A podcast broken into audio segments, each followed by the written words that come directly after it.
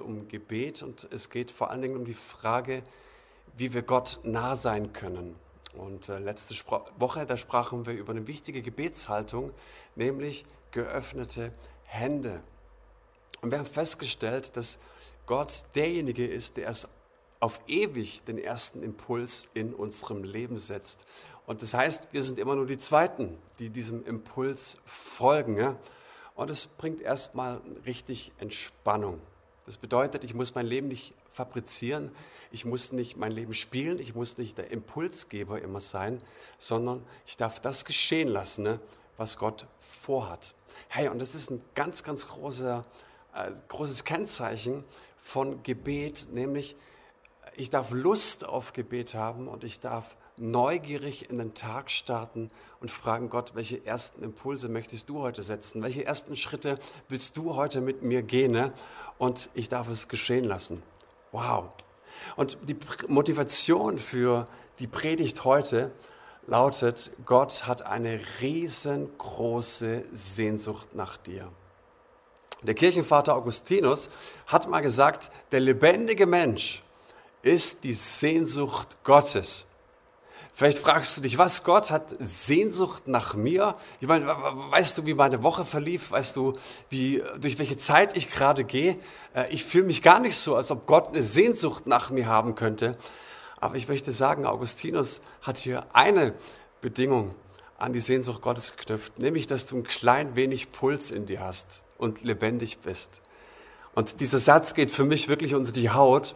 Und ich habe mir die Frage gestellt, wie komme ich eigentlich in Berührung mit dieser Sehnsucht Gottes. So vernehme ich die, weil ich glaube, dass das eine ganz wesentliche Triebfeder für ein leidenschaftliches Gebetsleben ist. Zu realisieren, da will mich einer haben. Und es gibt ja verschiedene Gebetsarten. Ich weiß nicht, was deine favorisierte Gebetsart ist. Ich bin zum Beispiel super, super happy mit dem Sprachengebet und dass ich diese Gabe äh, erhalten habe. Ich bete gerne laut, ich bete laut, gerne laut in Sprachen. Bei mir darf es gerne auch mal emotional sein. Äh, wir haben das Dankgebet, wir haben das Fürbittengebet, aber es gibt auch eine Gebetsart und das ist die Stille. Und da geht es eben darum, was ich nicht sage. Und ich bin ein riesen Fan von diesem Gebet, denn darauf liegt eine so unendlich große Verheißung, wenn wir still sind. Ich dachte da zum Beispiel an die Israeliten, die stehen da vor dem äh, Roten Meer. Die Ägypter verfolgen sie und die Israeliten schauen dem Tod ins Auge. Und Gott hat tatsächlich nichts Besseres zu sagen als, hey, regt euch nicht auf, sondern werdet still. Ich werde für euch kämpfen. Ne? Also Gott sagt es im Angesicht des Todes und beruhigt sie damit, dass wir still sein sollen. Und damit einhergeht die Kontemplation. Ich weiß nicht, ob das eine Gebetsart ist, die dir vertraut ist. Kontemplation sagt im Prinzip Folgendes. Ähm, ich betrachte in der Stille Gottes Wesen. Ich betrachte zum Beispiel, dass er mein starker Held ist, dass er jetzt in diesem Moment, wenn ich still bin, meine Kämpfe kämpft. Und so können wir viele Attribute Gottes oder Eigenschaften Gottes in der Kontemplation, in der Stille betrachten und auf uns wirken lassen. Und es ist mehr als Meditation. Ich würde sagen, Meditation schaut immer in sich hinein. Das wollen wir aber nicht. Äh, es geht nicht um fernöstliche Gebetstechniken, sondern es geht darum, was viele Väter und Mütter, die uns vorangegangen sind, eingeübt haben. Und es geht darum, dass du im Augenblick bist, in dem du Gott begegnen kannst. Das ist der einzige Zeitpunkt, es ist die Gegenwart. Ähm, du schaust vielleicht in die Vergangenheit und hadest in der Vergangenheit mit dem, was falsch gelaufen ist, beziehungsweise du machst dir Zukunftspläne oder hast Sorgen vor der Zukunft. Und ich glaube, ja, alles hat seine Berechtigung. Und trotzdem sollten wir uns immer wieder gesagt sein lassen, der einzige Zeitpunkt, in dem wir Gott wirklich wahrhaftig begegnen können, mit der Sehnsucht Gottes in Berührung kommen können, ist die Gegenwart. Ich habe aber noch was entdeckt. Und bevor ich das mit dir teile, möchte ich dich fragen, wann warst du das letzte Mal so richtig neugierig auf etwas? Beziehungsweise, wann hast du das letzte Mal so einen Entdeckerdrang in dir gespürt? Wann hat der dich gepackt? Mit Kindern bekommt dieses Wort Neugier oder Entdeckerdrang eine ganz neue Bedeutung. Ich dachte da zum Beispiel an Weihnachten. Die Kinder, die reißen die Geschenke auf. Manchmal haben sie vielleicht drei, vier Geschenke unter Weihnachtsbaum und es wird das erste Geschenk aufgerissen. Ne? Und ja, die schauen sich nicht mal die Geschenke an, sondern sind sofort beim nächsten Geschenk und du denkst dir, hey, Moment mal, schau dir erstmal das richtige Geschenk an. Nein, die sind so neugierig und da steckt vor allen Dingen der zweite Teil des Wortes Gier drin. Aber es gibt auch diese unglaubliche Offenheit bei Kindern und das liebe ich, unsere Kinder zu beobachten. Ich merke das aber auch bei den Rangern. Sie sind vor allen Dingen offen für das Neue. Ich weiß nicht, wie es dir geht. Bist du offen für was Neues? Darf Gott was Neues in dein Herz legen? So eine heilige Neugier, von der wir gepackt werden, die wünsche ich dir vor allen Dingen auch für diese Serie. Und ich habe letzte Woche und deswegen ist es wichtig, über Neugier zu sprechen, über einen heiligen Raum in uns gesprochen. Und dafür gibt es ähm, äh, verschiedene Begriffe. Ich habe von den Mystikern gesprochen. Das sind die Leute, die Jesus äh, nachgefolgt sind, die Jesus ganz nah sein wollten. Ne? Die sprachen zum Beispiel von einem heiligen Jerusalem, die sprachen von einem inneren Garten in uns oder von so einer heiligen Burg, die wir in uns haben. Ne? Und lass dir gesagt sein, ich glaube, dass das der wichtigste Raum in unserem Leben ist. Ich möchte den mit euch nächste Woche, wenn ich vor Ort bin, nochmal ganz genau anschauen. Ich glaube nicht nur, dass es der wichtigste Raum ist, sondern dass es auch der einzige Raum ist, in dem du persönlich etwas kultivierst, in dem Dinge aufblühen und hervorkommen und sprießen, ne, die dieses Leben überdauern werden. Dieser innere Garten, der wird irgendwann mal aus Zeit und Raum fallen und der wird in Ewigkeit weiter existieren. Und deswegen ist es so wichtig, realisiert zu haben, ne, hey, was ist ewig? Jage ich dem wirklich hinterher? Was hat es mit meinem geistlichen Leben zu tun? Was hat es mit Gebet zu tun?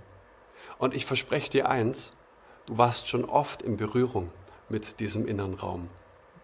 Und wie gesagt, ich werde diesen inneren Raum nächste Woche genau vorstellen. Und heute spreche ich über Sehnsucht. Hey, Gott hat so eine riesengroße Sehnsucht, dir zu begegnen. Und ich möchte mit dir über ein berühmtes, kurzes Gleichnis sprechen, nämlich über den Schatz im Acker. Vielleicht hast du es schon mal gehört. Ich möchte es ganz kurz vorlesen. Im Matthäusevangelium, das ist im Neuen Testament, da heißt es im 13. Kapitel, das Reich der Himmel gleicht einem im Acker verborgenen Schatz, den ein Mensch fand und verbarg. Und vor Freude darüber geht er hin und verkauft alles, was er hat und kauft jenen Acker. Herr, wir merken, da ist ein Mensch, den hat's wirklich gepackt.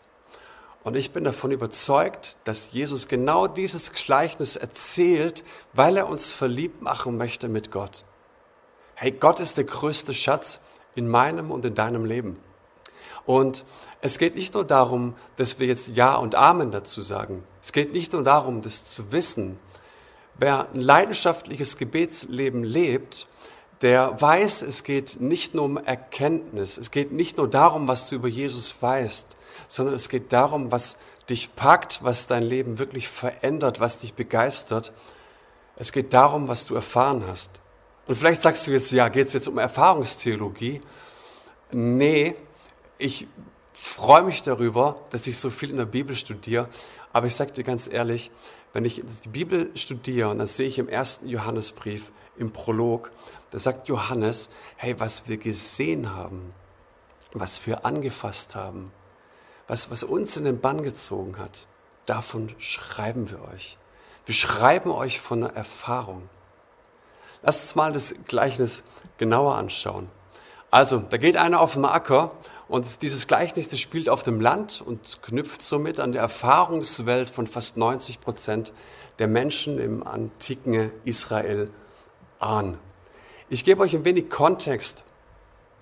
Da heißt es, ein Mensch geht auf den Acker. Wer ist der Mensch? Wir wissen es nicht. Wir wissen nur, es muss ein Pächter gewesen sein, ein Kleinbauer, so circa 90 bis 95 Prozent der Menschen gehören damals zur Unterschicht Und die Menschen auf dem Land sind für gewöhnlich Kleinbauer. Das ist nicht der ärmste Schlucker, der kann sich was leisten, der kann was pachten. Und genau der Mann, der findet einen Schatz. Und ich habe lange Zeit gedacht, das ist eine, äh, eine Märchengeschichte, eine Schatzfundgeschichte. Warum erzählt Jesus hier Märchen? Nun, für die ersten Hörer und die ersten Leser war es kein Märchen, weil denen ging auf einmal die Ohren und das Herz auf, die hörten, oh, Schatzfundgeschichte. Äh, da gibt's äh, in Israel 40 an der Reihe von Schatzfundgeschichten. Ne? Warum gibt's da Schatzfunde? Na, weil es damals keine Banken und Tresore gab. Äh, das gibt's in der Antike nicht. Die Zeiten sind unruhig. Wir wissen, ne, dass Israel äh, damals von Rom besetzt war, die haben die richtig ausbluten lassen. Die Menschen hatten nicht viel. Sie waren unruhig die Zeiten, sie waren kriegerisch und Plünderungen sind da alltäglich. Also du musst aufpassen, wo du deinen Besitz hin verfrachtest. Tu es ja nicht ins Haus, da kommen die Diebe. Und die Erfahrung, die lehrt dich jetzt, du kannst deinen Besitz nicht im Haus verstecken. Also vergrab ihn irgendwo im Acker. Und jetzt hat irgendjemand diesen Schatz dort vergraben. Wir erfahren nicht, wer den Schatz vergraben hat. Vielleicht ist er verstorben, vielleicht ist er in Gefangenschaft, vielleicht ist er verschollen, keine Ahnung. Scheinbar ist es nicht so wichtig. Und jetzt ist die Frage, wie findest du so einen Schatz in so einem riesengroßen Acker? Na, beim Pflügen. Er ist Kleinbauer und er bestellt das Land und er pflügt dieses, ähm, äh, dieses, diesen Acker und ich möchte mal so ein bisschen mit reinnehmen, wie das vielleicht äh, verlief oder ablief. Der ist jetzt mit seinem Flug auf dem Acker, mit dem Ochsengespann und er zieht diese tiefen Furchen. Vielleicht war der Boden felsig und steinig und dann regst du dich natürlich auf. Es ist eine mühselige, eine schweißtreibende Angelegenheit und du stößt auf einen großen Felsbrocken. Dann bruddelst du als fleißiger Arbeiter, musst erstmal den Felsbrocken aus dem Weg räumen und äh, machst weiter. Triffst vielleicht nochmal auf einen und auf einmal bleibt er wieder an irgendetwas hängen. Er setzt den Flug ab, stellt ihn vielleicht zur Seite, bruddelt vor sich hin und jetzt ist schon wieder so ein Felsbrocken und sieht auf einmal, dass es kein Fels ist, sondern es ist eine Kiste. Hey, vielleicht eine Schatzkiste. Kinder sind damals aufgewachsen mit diesen Geschichten und vielleicht dämmert ihm irgendwas, vielleicht hat er irgendeine Ahnung, aber es wäre zu schön, um wahr zu sein, also lieber mal nicht dran denken. Also buddelt der diese Kiste auf, stellt sie vor sich hin. Vielleicht muss er sie auch öffnen. Und der Mann, der blickt nur einen Bruchteil von einer Sekunde in diese Kiste. Und er weiß, ab dem heutigen Tag, ab dem jetzigen Zeitpunkt verläuft der Rest meines Lebens komplett anders. Ich muss euch sagen, um den ist es geschehen.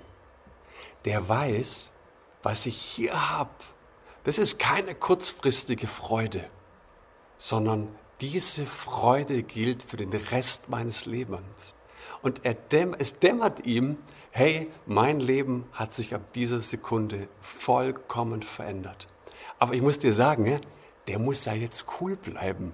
Der kann da jetzt nicht groß rumposaunen und groß rumschreien. Warum? Der Acker gehört ihm nicht. Damit gehört ihm auch der Schatz nicht. Also bleibst du cool, vergräbst den Schatz wieder, ähm, schaust, dass du es vielleicht irgendwie äh, abzählst, die Schritte, wo der genau liegt. Und das Blöde ist, der Schatz gehört ihm nicht. Was muss er machen nach antikem Recht? Er muss in den Besitz des Schatzes kommen.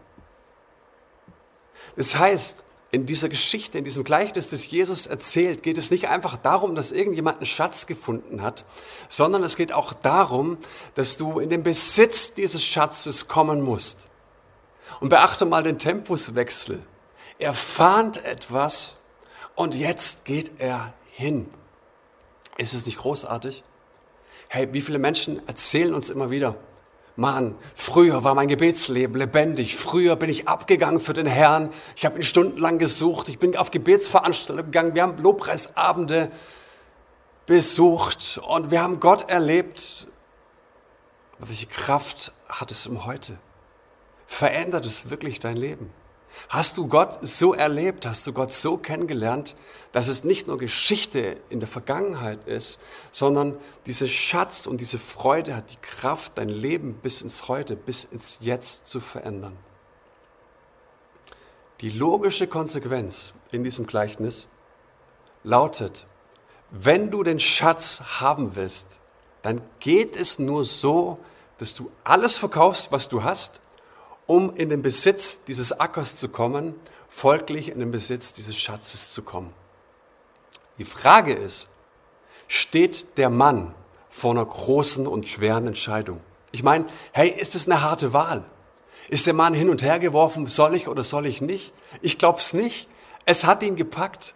Und über den freien Willen des Menschen könnten wir an der Stelle auf jeden Fall diskutieren. Aber ich glaube, wenn es dich so gepackt hat, du, dann, dann gehst du hin und du verkaufst fröhlich, locker, flockig alles, was du hast. Überleg mal, ein Tag zuvor hätte der selbst mit der größten Willensanstrengung nicht geschafft. Der fällt die radikalste Entscheidung seines Lebens. Und Außenstehende denken, was geht denn jetzt ab? Was ist denn mit dir passiert? Du fällst die radikalste Entscheidung, die du fällen kannst in deinem ganzen Leben. Aber die Frage ist, ob das eine große Leistung ist. Die Antwort, nein, ist es nicht. Und Jesus sagt uns hier, hey, so entscheidet der Mensch sich für Gott. So sehen Gottes Begegnungen aus. Das geschieht, wenn Gott dir wirklich nah ist. Und in der Kraft dieses Schatzes geht er jetzt auf dem schnellsten Weg nach Hause und verkauft alles und kommt in den Besitz des Ackers. Hey, wichtig ist, der Kleinpächter, der ist morgens nicht aufgestanden. Ein paar Zahlen später lesen wir auch in diesem Gleichnis, der Perlenkaufmann oder vom Perlenkaufmann, der auf einmal die Perle gefunden hat, die es ihm angetan hat. Beide suchen nicht danach. Beide sind nicht verzwängt oder in irgendeinem Druck oder planen so etwas. Sie sind völlig überrascht, dass sie sowas gefunden haben. Hey, das ist die Sternstunde ihres Lebens. Und wie gesagt, es ist keine kurzfristige Freude, sondern diese Freude, die hält das ganze Leben an und es verändert. Wenn du in so ein Gleichnis schaust, dann siehst du auch immer oder erhältst du auch immer so einen Blick in die Seele von Jesus. Hey, was erzählt uns Jesus in dieser Geschichte? Er sagt uns, dass es wie eine Überraschung. Gott wirklich zu erleben, Gott zu finden, bedeutet überraschend. Es bedeutet, da ist ein unverhoffter Schatz. Da beginnt auf einmal ein völlig neues Leben. Da ist eine unsagbare Freude. Aus dieser Freude ziehst du eine Kraft und es ist so viel besser, als du denkst. Und weißt du, was Jesus noch sagen möchte? Gott hat eine so große Sehnsucht danach, dass du ihn in deinem Leben als den allergrößten Schatz begehrst. Danach hat er so eine Riesensehnsucht. Was bedeutet es für mein Gebet? Was bedeutet es für mein Gebetsleben? Gott hat eine Sehnsucht nach mir. Kann ich verstehen als einen Schatz oder eine Gabe, die ich in mir trage. Diese Sehnsucht Gottes in mir ist ein absolutes Geschenk. Und ich habe mir die Frage gestellt, wie kann ich diese Gabe, also wenn Christus in mir lebt, wenn der Heilige Geist in mir lebt, wie kann ich diese Gabe in mir tragen, ohne sie zu bemerken? Ich glaube, dass Gott uns nichts aufdrängen will, was wir nicht wirklich begehren und was wir nicht selbst wählen. Und so hat ein bekannter Theologe gesagt, so entsteht ein zauberhafter Tanz Gottes mit deiner Seele der die Freiheit beider Seiten wahrt. Klar, das Geschenk ist objektiv schon in uns. Und dennoch muss es persönlich begehrt und entfacht werden. Und du weißt nicht, dass es im Inneren schlummert, bis es entfacht ist. Ich möchte es nochmal wiederholen, weil es so wichtig ist. Du merkst es vielleicht gar nicht, dass es in dir ist, dass es in dir schlummert. Aber wenn du es dann erlebst, verstehst du, es war da. Gott lebt in uns. Und das ist eine Tatsache, die kannst du nicht durch Rituale oder Verhalten verdienen. Gott ist so gerne in dir, er lebt so gerne in dir, hat eine Sehnsucht nach dir. Diese Wahrheit kannst du nicht verdienen. In diese Wahrheit kannst du dich nur verlieben. Gott ist im Hier und Jetzt und er will dir heute Morgen begegnen. Wenn wir ganz am Ende in die Bibel gehen, Offenbarung Kapitel 22, da sehen wir diese Sehnsucht nochmal, wie der Geist und die Braut rufen, komm, komm Herr. Und ich möchte dich jetzt einladen, dass wir gemeinsam in die Stille gehen, dass wir vor Gott kommen und das, was auch immer Gott in dieser Predigt zu dir gesprochen hat, dass du mit ihm ins Gespräch gehst. Vielleicht fragst du ihn, Gott, wenn diese Sehnsucht, die du nach mir hast, in mir lebt, dann möchte ich sie neu begehren. Dann möchte ich, dass das neu entfacht wird. Dann möchte ich mehr von dir haben. Und ich bitte dich, dass du mir das zeigst, dass du in mir lebst, dass du eine riesengroße Sehnsucht nach mir hast. Vater, ich danke dir von ganzem Herzen, dass du in uns lebst. Hey, dass, dass wir von Gott bewohnt sind. Dass deine Majestät, dass deine Schönheit, dass deine Herrlichkeit, dass deine Heiligkeit in uns ist. Und ich bitte dich, dass du uns die Augen öffnest für dieses große Fest des Lebens, das in uns stattfindet. Ich bitte dich, dass du uns die Augen öffnest für den heiligen Raum in uns aber vor allen Dingen für denjenigen, der so sehr und so gerne in uns leben möchte. Danke für Gemeinschaft und danke, dass du es Menschen heute Morgen übernatürlich offenbarst. Und das bete ich in Jesu Namen. Amen. Und ich wünsche euch jetzt eine unglaublich starke und tiefe Zeit mit eurem Herrn.